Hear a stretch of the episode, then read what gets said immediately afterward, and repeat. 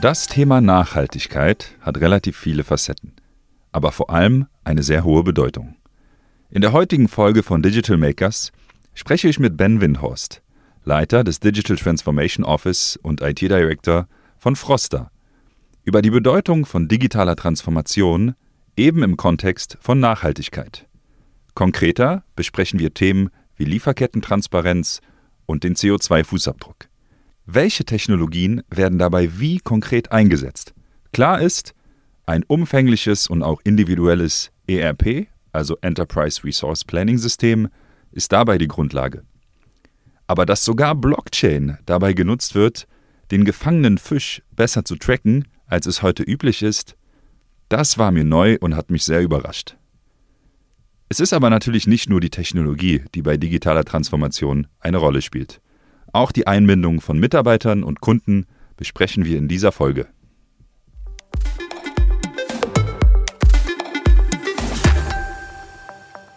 Hallo Ben und willkommen im Digital Makers Podcast. Schön, dass du dir die Zeit nimmst, heute mit mir über ein Thema zu sprechen, das nicht nur höchst aktuell, sondern auch häufig nur aus einem äh, ganz bestimmten Blickwinkel, nämlich der ethischen Sicht besprochen wird, nämlich Nachhaltigkeit. Und wir besprechen heute, wie Digitalisierung oder Technologie generell bei euch, bei Frosta, äh, dazu beiträgt, eben einen enormen Nachhaltigkeitsgedanken zu erfüllen. Hallo Ben, cool, dass du da bist.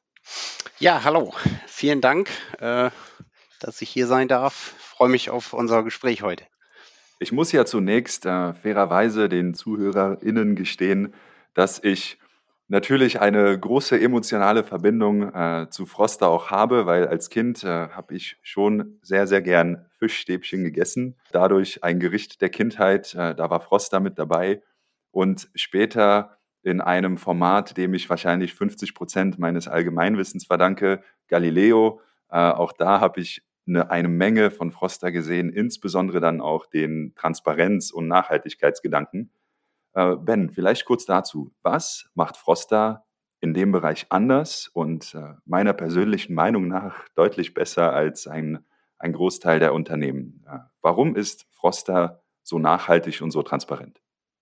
Ja, zuerst einmal freut es mich natürlich zu hören, dass da auch eine emotionale Bindung da ist zu, zu Froster, aber auch als Kunde dann äh, zu den Produkten.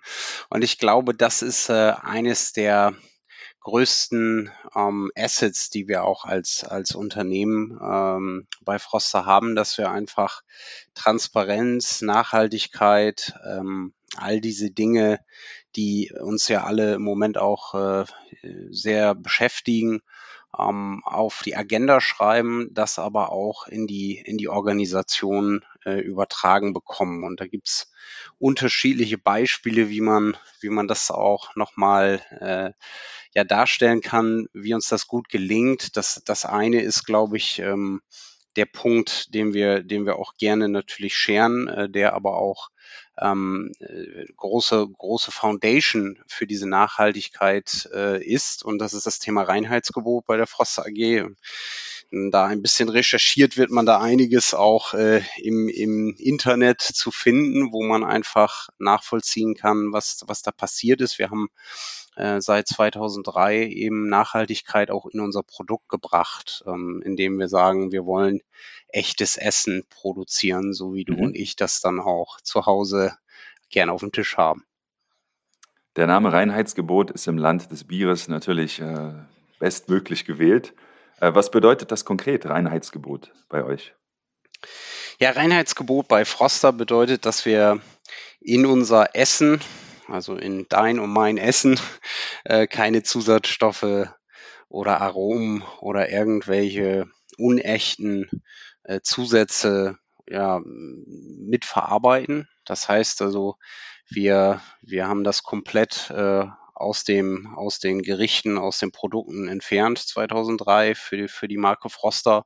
Und äh, das ist eben ein, ein ja, sehr großer Aufwand, der natürlich auch betrieben werden muss im Hintergrund, um eben diese Nachhaltigkeit dann bis ins Produkt dann auch zu realisieren.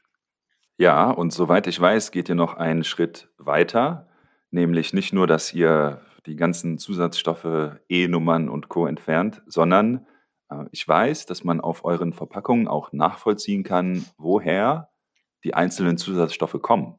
Und das ist ja ein, äh, gut, in der Lebensmittelbranche nicht so, also nicht ganz so extrem gelebtes Thema. Zumindest nehme ich das als Konsument wahr. Und zusätzlich halt hochaktuell mit dem Lieferkettengesetz, das ab 2023 äh, kommen soll und äh, wo Unternehmen ab 3000 Mitarbeiter die Nachweispflicht haben entlang der kompletten äh, Value Chain Lieferkette, dass keine, zumindest keine Menschenrechte äh, verletzt werden. Ihr geht ja da einen, einen, Schritt weiter und halt schon seit äh, geraumerer Zeit, oder?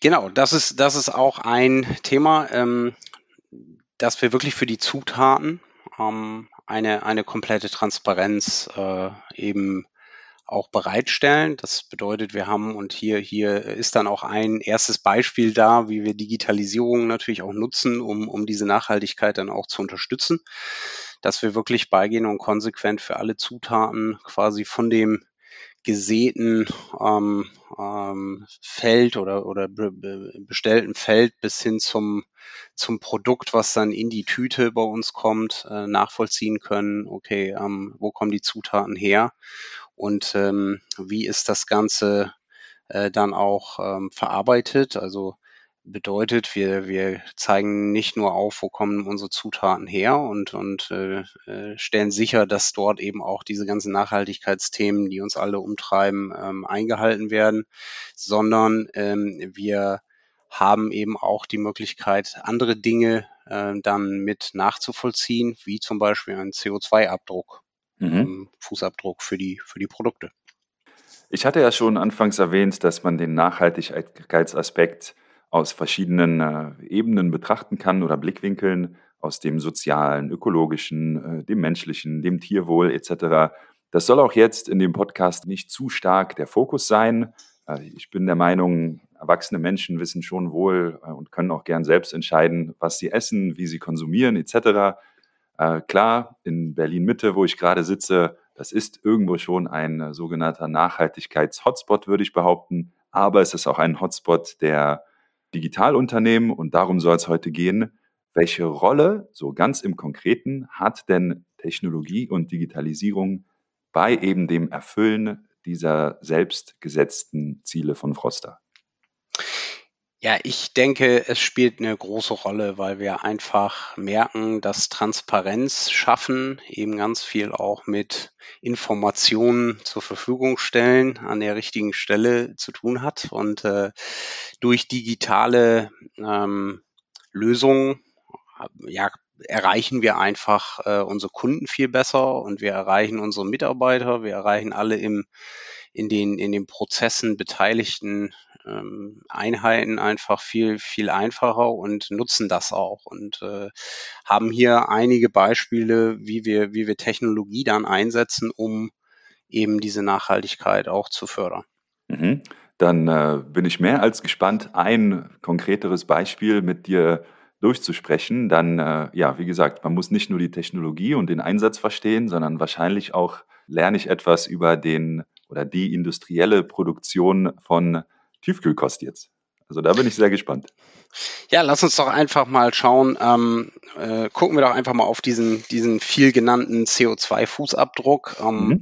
Natürlich äh, kann ich äh, das auf meine Verpackung am Ende äh, draufdrucken, dass ich CO2-neutral versuche, meine Produkte zu produzieren. Ähm, was wir aber machen, ähm, ist, dass wir, dass wir über den kompletten ja, Supply Chain Prozess schon und das schon seit 2008 eben in unseren eigenen äh, Systemen äh, mit digitalen Lösungen eben diesen CO2-Fußabdruck nachvollziehen können. Das heißt, es geht los bei der bei der äh, ja, logistischen äh, Herausforderung, die die Zutaten ähm, aus den unterschiedlichen äh, Ländern teilweise eben auch zu, zu uns äh, in die Produktionsstandorte zu bringen und äh, dann eben über den Produktionsprozess. Wir haben ja äh, tiefgekühlte Produkte, um einfach auch sicherzustellen, dass unsere ja, ähm, Zutaten, die wir verarbeiten, eben auch den, den bestmöglichen ähm, Zustand haben in dem Produkt und dann auch eben äh, das echte Essen ohne Zusatzstoffe realisierbar ist. Mhm. Und äh, ja, auch in dem Produktionsprozess ähm, schauen wir dann eben drauf, wie kriegen wir das in unserem System dann äh, getrackt, um, dass die die Informationen verarbeitet äh, werden, ähm, wo wir CO2 ähm, Aufwände haben, bis hin dazu, dass wir in unserem System uns dann angucken, was passiert eigentlich dann zu Hause mit Energie zum Beispiel, wenn man das Produkt dann zubereitet und dann aber auch am Ende ja, die, die Entsorgung der Verpackung. Ähm, also von vorne bis hinten ist das äh, alles bei uns im System implementiert und da haben wir viel auch äh, immer wieder nachgelegt und nachjustiert, aber ähm, ja, sind intern auch ein bisschen stolz darauf, dass wir das eben auch ähm, ja, zur Verfügung haben. Was ist das für ein System und woher kommen die Daten dafür? Also ich stelle mir das, ich stelle mir gerade bildlich einen Brokkolikopf vor, der in Südafrika wächst. Äh, genau. Jetzt, jetzt frage ich mich dann natürlich, ähm, was für CO2-Aufwände fallen dabei an? Und vor allem, wie kann man die messen, wie kann man die speichern und wie kann man die dann auch äh, produktgenau zuordnen? Und das macht ihr alles in einem System. Welches ist das? So, in, in, de, in dem Sinne. Ja, zuallererst ist, ist ganz spannend zu, zu schauen und da muss man ein bisschen jetzt vielleicht äh, in die Technologie reingucken. Wir wollen natürlich versuchen, ähm, mit unserer digitalen Transformation auch den einfachsten Weg zu wählen, wie wir ähm, Technologie dann später in die Businessprozesse integrieren können. Und deshalb haben wir natürlich gesagt, wir haben ein, ein ähm, ja, Prozesssystem, ein ERP-System, was wir einsetzen. Und äh, äh, das ist in Deutschland sicherlich auch äh, kein Geheimnis, dass man dort äh, einen großen Player hat, den, den viele nutzen. Und äh, wir haben versucht, dieses ERP-System eben auch so zu nutzen, dass wir diese Zusatzinformationen, äh, die für uns eben da entscheidend sind, dann auch in dieses System bringen. Das heißt, wir haben ähm, nicht versucht, eine, eine Standalone-Lösung zu bauen, sondern wir haben schon versucht, in den Business-Prozess zu integrieren und mhm. deswegen das als Foundation genutzt, um, um dort unsere Daten dann eben auch anzureichern. Und äh, um eben dieses Beispiel, was du gerade kurz skizziert hast, aufzunehmen, natürlich geht das bei unseren Lieferanten los. Das heißt, wir müssen dort schon Informationen ja, abgreifen, äh, sie dann in unsere ähm, äh, Zutaten oder Artikel äh, zuordnen und dann natürlich auch die ganzen Komponenten, die, die ähm, genutzt werden, ähm, sei es äh, ein, ein LKW, der, der Ware von A nach B transportiert, ein, ein Warehouse, wo wir, wo wir Produkt speichern und lagern und, mhm. und auch kühlen müssen äh, bis hin zu der Produktion, äh, wo dann äh, ja das Produkt äh, verarbeitet wird und dann in, in, in die Verpackung äh, transferiert wird und von dort dann natürlich wieder in, in ein Lagerort geht und, und all diese Dinge haben wir in unserem ERP-System ähm, vorhanden und, und reichern sie eben mit diesen Zusatzinformationen an. Verstehe. Was für andere, was für andere Anwendungsfälle gibt es noch bei euch, außer ein, äh, sage ich mal, sehr modernes und wahrscheinlich auch cloud-basiertes ERP? Ja, was kommt, kommt dazu? Ich glaube, was ganz wichtig ist, ist ähm, bei dieser Digitaltransformation, mit der wir uns alle beschäftigen müssen, gerade in den, in den Zeiten, in denen wir gerade alle ähm, merken, wie wichtig es doch ist, ähm, eine, eine Plattform zu haben, um gemeinsam auch, auch äh, ja, arbeiten zu können, wenn, wenn die Außenwelt uns doch einige Herausforderungen gibt. Ähm, wir haben den Fokus auch bei Nachhaltigkeit und bei digitaler Transformation äh, nach innen gerichtet und gesagt, okay, wir haben natürlich auch einen ganz, ganz wichtigen ähm, ein ganz wichtiges Asset, was, was unsere Mitarbeiter sind. Das heißt, wenn wir Transparenz nach außen ähm, gestalten wollen, müssen wir auch Transparenz nach innen verbessern und haben dort eben auch viel gemacht, um einfach ähm, eine, eine Plattform zu schaffen, mit der wir als als Unternehmen eben näher zusammenrücken. Und äh, das äh, wird viel diskutiert, wie kriege ich äh, meine unterschiedlichen Box, Boxen oder Departments in einen, einen End-to-End-Ansatz und äh, wir haben eben da ähm, ja eine Plattform jetzt geschaffen, die intern A hilft, die Kommunikation zu verbessern, ähm, aber auch die, die Zusammenarbeit. Beispielhaft, wer kommuniziert da mit wem und worüber? Also was für Rollen vor allem? Ja, es ist so ein konkretes Beispiel ist, ähm, wie kommuniziert man in der, in der Organisation? Man kann natürlich top-down sagen, wir kommunizieren äh, in die Organisation rein ähm, und äh, lassen wir zu, dass die Kommunikation dann in, von der anderen Richtung zurückkommt. Und wir haben ähm, das sehr früh schon bei Froster etabliert, dass wir gesagt haben, okay, wir haben ein Portal, wo wir einfach offen kommunizieren dürfen. Wir können offen unsere Meinung scheren, äh, egal in welcher Funktion, in welcher Rolle, in welcher hierarchischen Position wir uns in der Organisation befinden.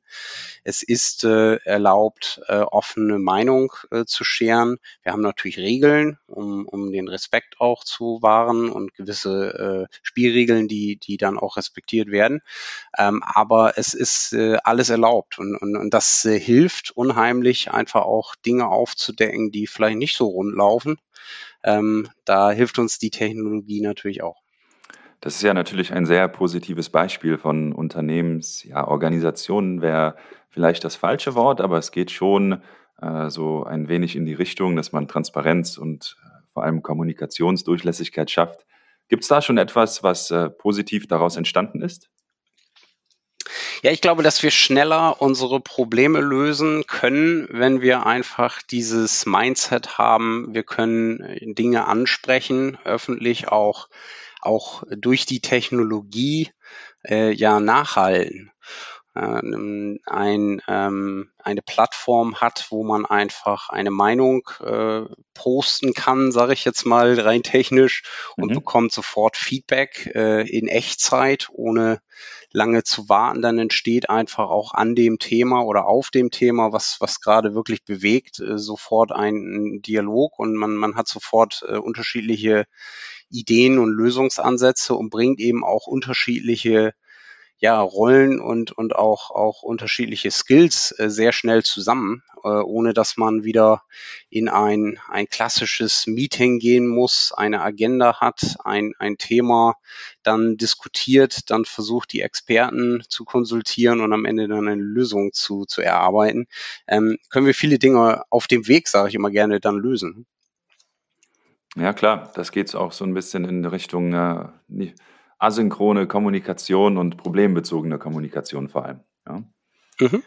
Äh, ben, was ich noch gehört habe, ist, und das hat mich wirklich sehr ja, positiv, aber vor allem überrascht, dass ihr teilweise Blockchain bei euch einsetzt. Mhm. In welchem Fall? Was macht ihr damit? Also, ja. das ist ja, dieses Wort ist ja ohnehin eine äh, gefühlt riesige Blendgranate, unter der man alles und nichts verstehen kann. Jetzt bin ich gespannt, welchen Anwendungsfall es bei euch gibt und vor allem, was für ein Problem oder welche Frage ihr damit löst. Ja, wir stellen uns natürlich der, der, der, der Frage, was äh, kann diese Technologie uns bringen? Ähm, wie können wir sie einsetzen, um unsere ja, ähm, Ziele, die wir, die wir uns setzen, was zum Beispiel das Thema Nachhaltigkeit und Transparenz angeht, aber auch natürlich die Optimierung unserer Prozesse. Wie können wir das nutzen, um es einzusetzen? Das bedeutet, wir, ich habe es äh, ja schon angesprochen, wir haben äh, viele Daten in unserem eigenen System zur Verfügung, mhm. die wir ja auch schon versuchen, so gut es geht, an den Kunden auszuspielen. Bedeutet, wir haben da gerade darüber gesprochen, wir, wir stellen unserem Kunden ähm, die, die Möglichkeit zur Verfügung, ähm, das Produkt zu kaufen und mit dem Produkt ähm, noch, noch mehr Informationen zu bekommen ähm, um das Produkt herum. So, das heißt, wir, wir haben einen, einen Zutatentracker, der ist äh, im, im Web verfügbar. Mhm. Und in diesem Zutatentracker kann ich dann herausfinden, was gerade in der Tüte, die ich dann eben in der Hand halte oder in der Box, äh, die ich kaufe bei der Froster, ähm, ähm, ja, drin ist und wo es herkommt. Und hier haben wir ähm, ja erste Pilotversuche dann auch mit Blockchain gemacht, um einfach rauszufinden, wie kann uns diese Technologie helfen, dann von unseren Suppliern, unseren Lieferanten ähm, Informationen mit unserem Produkt anzureichern und wie können wir da auch ja äh, vielleicht Lieferanten überzeugen, die jetzt nicht unbedingt so offen ihre Informationen alle mit uns scheren wollen. Äh, wie können wir da zu einem gemeinsamen ja, Konsens kommen und eine, eine Technologie wie Blockchain einsetzen? Da muss ich sagen, da kann ich mir noch so nichts wirklich drunter vorstellen. Also vielleicht kannst du da noch etwas, kannst du da noch etwas konkreter werden, was die konkrete Umsetzung vor allem angeht? Ja, ich kann konkret ein Beispiel geben, was wir in einem Pilot gerade ähm, testen. Also mhm. äh, wir haben ja Produkte, äh, wo wir auch Fisch verarbeiten und wir haben natürlich auch Supplier, die diesen Fisch äh, besorgen am, am Markt. Das heißt, die, die fangen diesen Fisch ganz konkret und die sind auf einem Schiff und äh, dieses Schiff äh, fängt dann den, den Fisch und äh, dieser Fisch wird dann ja auf dem, auf dem Schiff äh, schon in dem ersten Verarbeitungsstep schockgefroren und äh, diese Information äh, hat im Moment ja der, der Lieferant von uns und äh, mhm. weil wir diese äh, Transparenz eben haben wollen, weil wir diese Nachhaltigkeit haben wollen, äh, schauen wir jetzt, was können wir an Informationen zu dem Produkt, was wir erwerben, wo wir die Informationen ja heute auch schon bekommen, vielleicht noch dazu bekommen. Heißt, vielleicht äh, kriegen wir es hin durch Blockchain-Technologie, ein Bild des Schiffes, Geodaten, vielleicht äh, die, die Crew ähm, wirklich auch, auch in dieses System ähm, reinzubekommen an Informationen, um diese dann eben intern, aber auch weiterzureichen an den Endkonsumenten am Ende. Ähm, das ist äh, ein, ein Szenario, was wir, was wir austesten.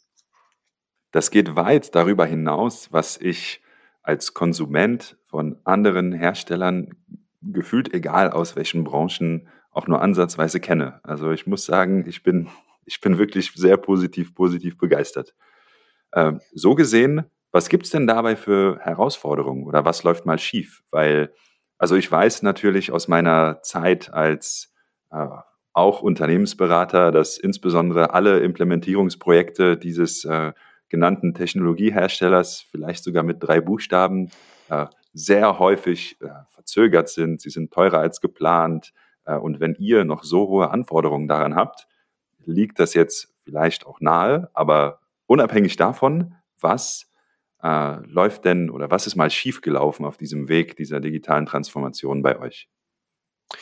Ja, ich glaube, wenn nichts schief laufen würde, gerade bei dieser Digitaltransformation, dann würden wir auch nicht vorankommen, weil wenn wir nichts falsch machen, können wir ja auch nichts lernen. Ich glaube, das ist auch ganz wichtig, dass wir uns auch äh, in dem Team, wo wir an diesen Themen arbeiten bei der Frosser, ähm, diesen, diesen Freiraum geben, auch, auch bewusst Dinge ähm, auszuprobieren, schnell, agil reinzugehen, auch, auch Dinge auszutesten, um eben auch ähm, ja kontrolliert Fehler zu machen, sage ich immer gerne, ähm, um, um äh, dann eben schnell draus zu lernen und dann den richtigen Weg anzugehen. Konkret gehen natürlich die Dinge schief, die die man nicht äh, ja äh, vielleicht auch voraussehen kann oder wo man vielleicht auch ähm, noch keine, keine Erfahrungswerte hat. Ähm, du hast gerade gesagt, ich äh, wüsste jetzt auch keinen Hersteller, der da jetzt mit diesem konkreten Beispiel, was ich gerade genannt habe, äh, schon Erfahrungen gesammelt hat.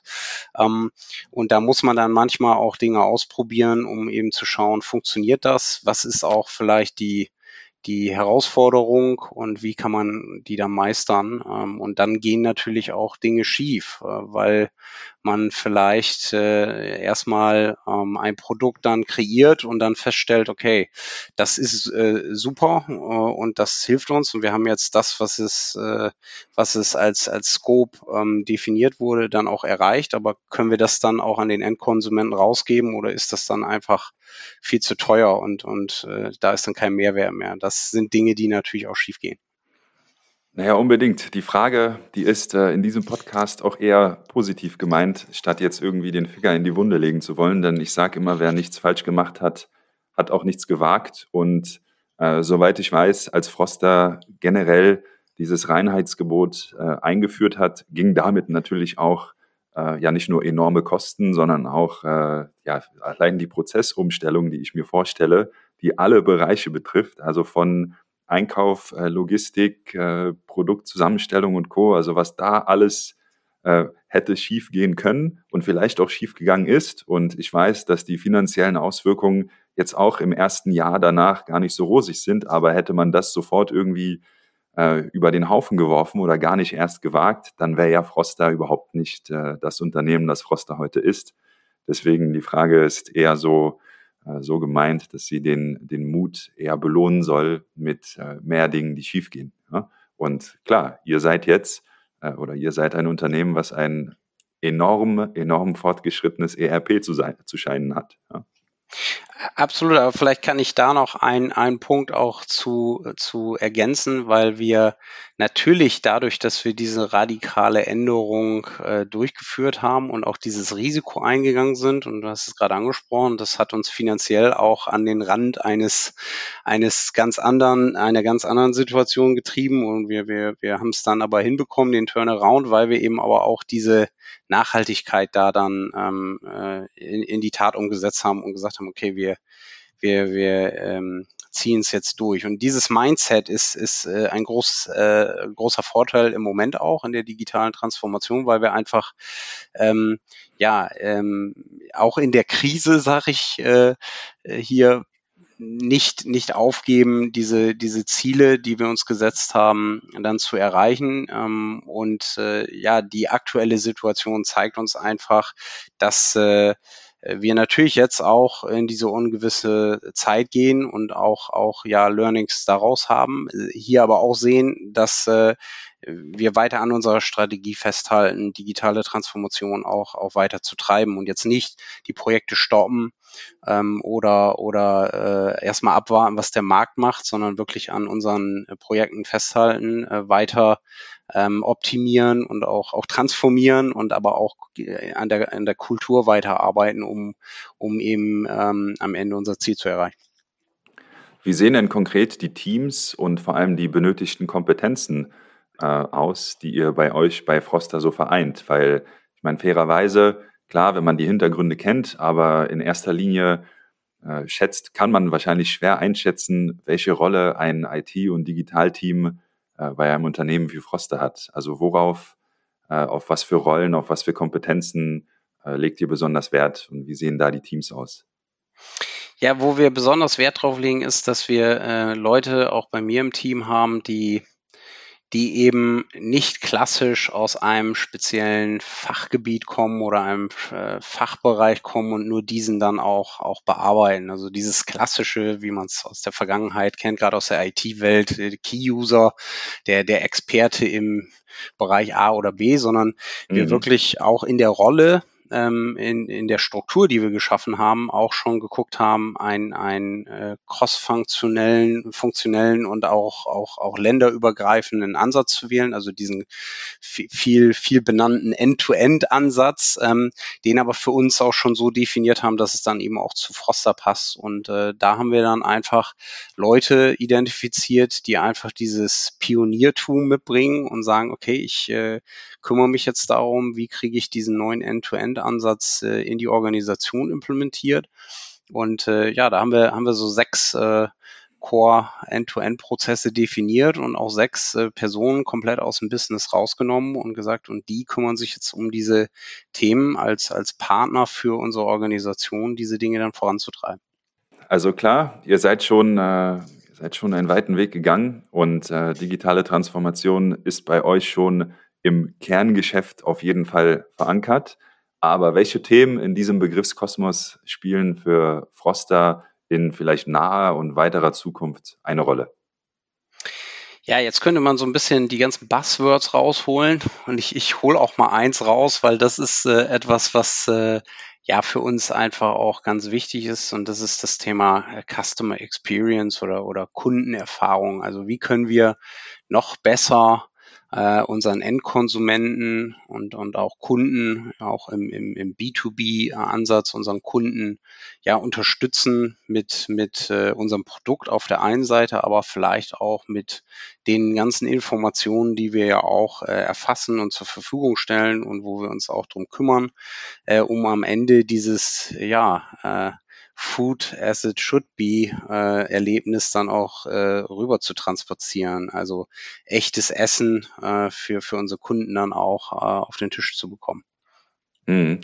Wie weit sind wir denn von der Vision weg, dass sich, ja, ob jetzt jeder Kunde individuell, aber zumindest Kunden ihre eigenen Wunschgerichte irgendwo zusammenstellen können? Ob jetzt von den Mengen der einzelnen Zutaten oder generell Gerichte.